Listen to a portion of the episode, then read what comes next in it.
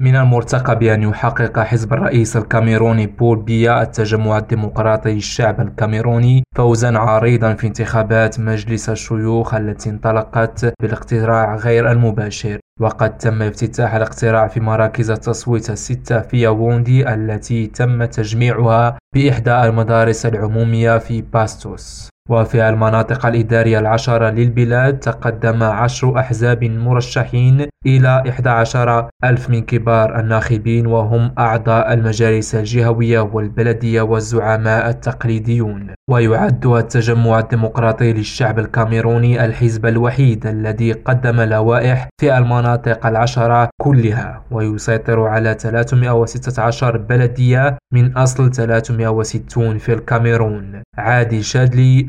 جالي ريم راديو